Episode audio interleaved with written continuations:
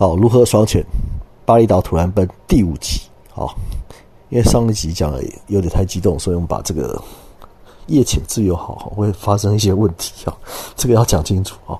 虽然那些大只的啊，龙龙胆石斑跟龙头鹰哥，哦，比较聪明那一些哦，比较大只的哦，比较社会经验比较老的哦，哦，这个这个这个叫什么啊？江湖易老啊！哦，他站在下面，每天被你们骚扰的时候会怎样？会江湖易老啊！他就怎样？他不跟你玩了，他就不跟你玩了啊！他们就躲到下面去啊，躲到很深海去啊。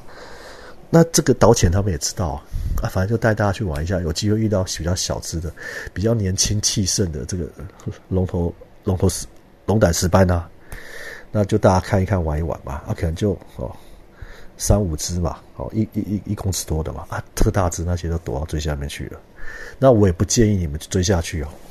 而且重点是你夜潜的时候不要跟你的团员走散啊。常出闹什么笑话？哎，我这一团是四个人啊，我们这潜练今天晚上只有四个或五个人来来夜潜自由号，夜潜自由号，而且还特意约很晚，而且大家后来都开始比晚，你知道吗？好，Anyway，那。结果潜一潜怎么样？我们好这团四个人呐，就潜一潜怎么多了两个人呐？夜潜乌漆嘛黑，就就有人跟错队，你知道吗？就有人其他团其他队的就不知道怎样就跟到你们这边来啊，或是你们会少突然发现少几少一两个啊？啊，这是是夜潜常发生的事情，因为太多，当一旦太多潜店几十家潜店都有派人出来潜自由号的时候，就会遇到这种状况？什么状况？那你的团队里面，你们这一个这个 team 多了好几个啊，或是少了好几个啊，啊，就常这种事情啊，跟错团呢，因为他们有有一些潜水菜鸟啊，他也不会认啊，乌鸡妈也怎么认？很难呐，你要认导潜的蛙鞋的颜色啊，或者是它有特殊的这个小灯别在它的一级头上面啊，或是有一些辨识的方式，哎，有的根本没有，哎，你不要以为当地导潜很厉害哦。哎，当地导全都是当地原住民啊，装备有的不齐全呢，他连手套都没有啊，没带啊，他的装备他连胶鞋都不一定有穿呢。哦，他们有的是这样，哦，就是他装备不一定比你齐全的，他身上不一定有留钩啊，啊，手电筒不一定会带两只啊，啊，福衣袋基本上应该要有啊，福衣袋基本上应该要有啊，哦，或者是他的那个哦。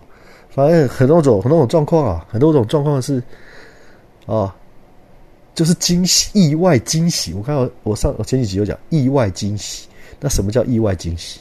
就出乎意料啊，出乎你们意料啊。然后可能是惊啊，惊是什么？惊吓啊，受惊啊。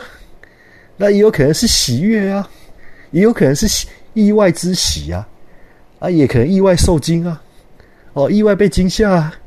哦，这乌漆嘛黑的时候，呃，很多种鸟状况都有啊，所以就要跟紧啊，不要去追啊，不要去追大怪物啊。你可以，而且你在乌漆嘛黑的时候，你打手势特别不容易啊。你们要用手电筒做各种灯号的沟通啊。哦，手电筒有夜潜的时候有特殊的彼此聊天沟通的方式，那个手语跟白天又不一样啊。手语是大家看得一清二楚嘛，能见度十公尺、二十公尺、三十公尺。哦，不会到那么远啊，大概二十公尺，十十到十五公尺是应该是可以了，或是十公尺，哦，甚至差一点五公尺，跟垦丁好差，呃，跟东北角差不多嘛啊，好，那但是晚上不一样啊，我刚刚讲白天嘛，晚上能见度为零啊，能见度为零啊，一切都靠手电筒嘛，那你手电筒的一些手势跟彼此沟通的方式，那刀前要先讲好嘛。我们用什么方式沟通嘛？你剩多少空气吧？那哦，那你如何？你发现怪东西怎么办嘛？啊，手电筒也不能不能照鱼的眼睛，也不能直接照人的眼睛啊。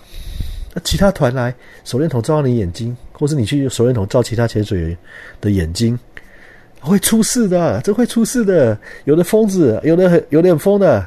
哎，你不要。晚上夜潜的时候，因为人太多的时候，你用手电筒去照别人的眼睛，哦，照鱼的眼睛，鱼都不舒服啊。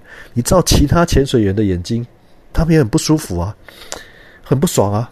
就像你在开车，你开远灯去刺人家，这个是这是不 OK 的，这是有危险的，在海里面不要哦，就是不要惹是生非呀，哦，不要惹是生非呀，哦，即使是其他队、其他店的潜水员一样啊，哦，大家保持距离以测安全嘛，哦，不要去踢到人家或是怎么样，不要在海里面跟人家打架，哦，不要在海里面惹是生非啊，哦，这个这个都是要注意的，人太多的时候。